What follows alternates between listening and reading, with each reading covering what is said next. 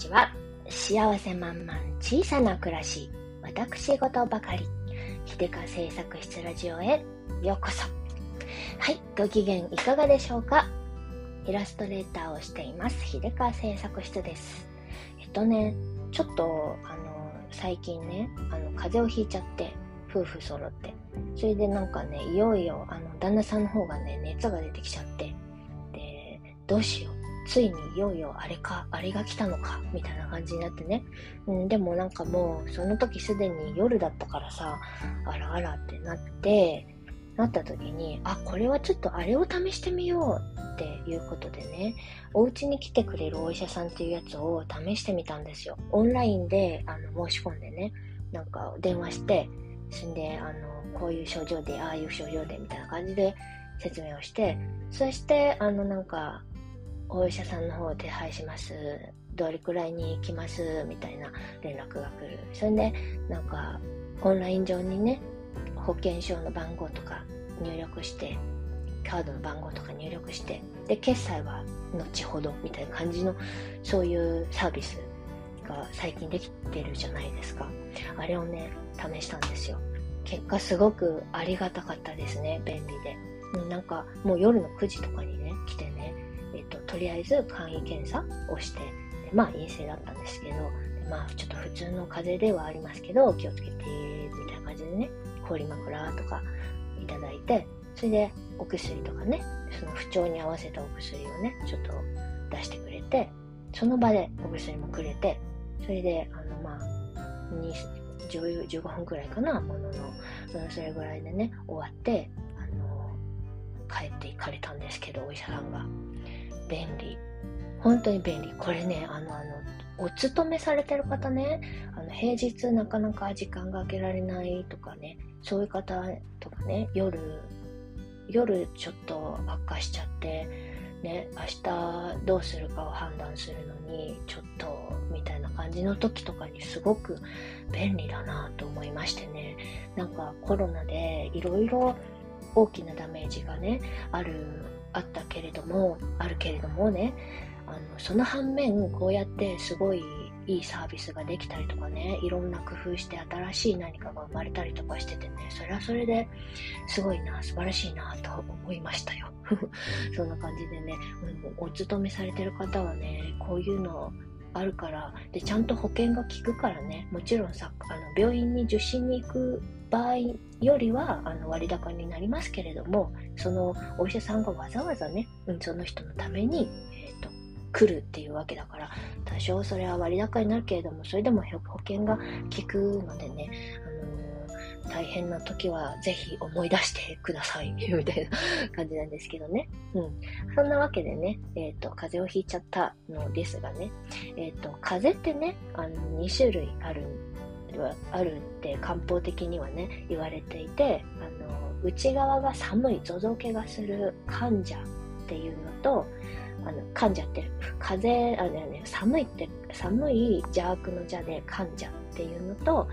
あの外から来る、えっと、熱熱っぽい、えっと、暑えっと、寒くない寒気はしないけど、ね、あのなんつうの？喉が痛いとかそのこうガガクガク震えるようなあの感じではないけれどあの喉が痛くてこうなんかホテルみたいな感じの、えー、風それが風邪風、えっ、ー、と、風は風ね。風に邪悪の邪で風邪っていうやつがあるんだけど、えっとね、患者の方は、ガクガク震えるような寒さのやつはね、体の中を温めてあげなくちゃいけない。汗がかけないくらいになっているっていう状態なので、それはね、葛根湯とかね、ああいうやつがものすごく、あの効く、えー、やつですよ。葛根湯とか魔王湯とかね、ああいうのがとっても効くのが、えー、患者なんですけど、えー、一方ね、風邪寒気とかそういうわけじゃないけど、風邪、喉、喉とかのね、あの、熱を持って、喉とか、喉の奥とかにね、咽頭とかのところにね、熱を持っているような風邪っていうのは、風邪っていうのはね、え、ー、と、こう、体の中の毒を出してあげなくちゃいけないし、熱を、熱を放出してあげなくちゃいけないみたいな感じの風邪の場合はね、発酵糖とかで温めちゃう、あんまり意味がなくて、えっと、逆にその、解毒的なこと、デトックス的なお薬が良くて、えっと、そういうのにはね、漢方薬的には銀魚とかそういうのがあるんですけど、あと、カッコ正気酸とかなんかね、あ喉じゃないけど、それは、あの、夏にとてもいいやつがあったりするんですけど、うん。あの、あ、ごめんなさいね。こういう話は、えっ、と、私専門家ではないんですが、今までの、あの、私が蓄積した私が知っていることで話をしておりまして事前の下調べは何もしてませんので話半分に 聞いてください。それでねあの今回私の風邪はね風邪の方だったんです。喉が痛い。んで私は熱までは出なかったんですけどその明らかにあの喉もの喉の奥の鼻の奥の方に熱がこもってる感じなんですね。で、えっと、中国ではね、こういう状態をシャンホアって言うんですけど、えっと、シャンは上、上下の上に火、えっと、火ですね。えっと、火はあの、あの、火ですよ。焚き火の火ね。うん。シャンホアって言うんだけど、あの、ほ火が上に登ってくるっていうようなあのイメージというかね、あれなんですけど、まあ要するに熱がこもっちゃう。ね、体の中に熱がこもって排出できてない、うん、毒素が溜まってる。そういう感じのイメージかなと思うんですけどね。うん。で、夏ってそういう風になりやすいんですよね。暑くなってきて、あの、熱がこもりやすい、体の中に。で、夏風邪っていう感じかな。うん。そういうのがね、あるんですけど、こういう時に、えっ、ー、と、いいやつね、もうひどくなる一歩手前でやった方がいいし、日常的に夏になったら取り入れた方がいいんじゃないかなと思う食べ物をご紹介します。あの、緑豆です。緑の豆、緑豆、うん、緑豆春雨の緑豆ですね。これをスープにして飲むのが、えっと、とてもいいんですよ。中国ではね、夏になると緑豆スープとか緑豆がゆがね、すごいあの、なんていうのかな、麦茶ぐらいの感じの あの、感じじゃないかなと思うんですけど、私が大学にいて、中国にいた頃ね、私あの、大学4年間中国で暮らしてたんですけど、大学の食堂もね、夏になると、あの、大きな急須に麦茶ではなく、あの、大きな鍋に緑豆スープが入ったのがドデーンとね、入り口に置かれて、で、あの、それはね、無料で飲み放題なんですよ。で、あの、ご飯食食堂でご飯取ったらなんかみんな緑豆スープを一杯飲む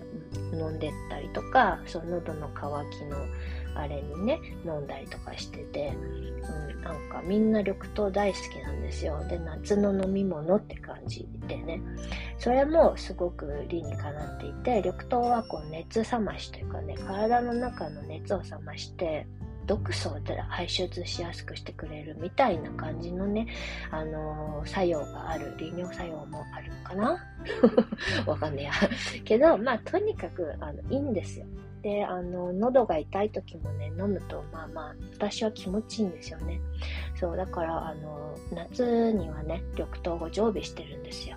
一方さ、小豆っていうのはさ、体を温める方の豆だから、まあ、冬に食べるのがい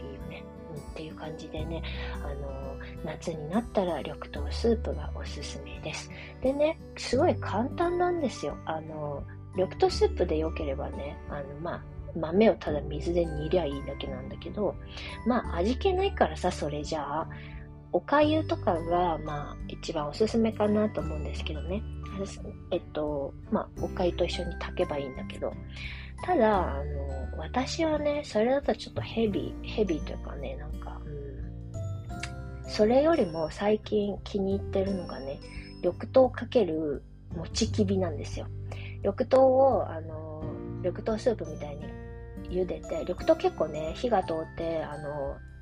なんていうかね、あの、豆がパーンって、パンってね、完全に柔らかくなるまで時間かかるから、先に緑豆をね、えっ、ー、と、湯がいておいて、で、それで後からね、もちきびを適当にバラバラ入れて、で、もちきび緑豆がゆみたいにして食べるのが、私は結構好きです。で、今回ね、あの、夏風邪ひいて、あの、鼻、鼻の奥、鼻の奥から喉にかけて、すごく熱がこもって痛かったんですよね。で、そういう時に食べれ、なんていうの、そういう時は甘いものとかね、なんか、ヘビーなものは入っていかないのでね、喉、喉、文字通り喉を通らないですよ、痛いから。そういう時とかにね、緑豆もちきびがゆを、あの、ひたすら食べてました。結構いいと思います。うん、中華風にやりたければね、緑豆もちきびがゆに、まあ、ザーサイなんかをね、アクセントにしてもいいかと思いますけれどもね、うん、あの、何も味付けしなくてもね、緑豆の豆の美味しさが出てくるからね、それでもちきびと一緒にね、たあの、あの、なんていうの？食べると、あの、美味しい、美味しいと私は思うんですけどね。うん。で、ついでに、こう、体のなんか毒をね、出すような感じがします。で、もちきびもね、すごく栄養価高いじゃないですか。なんか、タンパク質やら、鉄やら、マグネシウムやら、なんか、あらこうだ、いろいろある、入ってるよね。入ってたと思う。だからね、まあ、あの、体力弱って、入って食べ物入っていかない時にね、栄養摂取にとてもいいんじゃないかなと思うのでね、夏には、あのー、ぜひ、緑豆スープ、緑豆がゆ、お試しになってみてはいかがでしょうかということでね、あ、そうか。一応、緑豆ってこんなやつ、こんなやつだよっていうのをね、Amazon のリンク貼っておきますね。そういうのを、お店、普通にスーパーでも売ってんのかな？わかんないけど、私は大体、私は大体いつもネットで買っちゃいますけれどね。うん。茹でるだけだから、ぜひお試しになって、えー、これからね、夏、いよいよ、いよいよ夏でございますからね、体の中の熱、うまく調節してね、あのー、健やかに 夏を乗り越えていきましょうね。ということで今日はこの辺でおしまいにしたいと思います。最後までお付き合いくださいましてありがとうございました。今日という日が皆様にとってなんだっけ？幸せ満々の一日でありますように。毎回ちょっと忘れるんだよね。ごめんなさい。はい。じゃあまたね。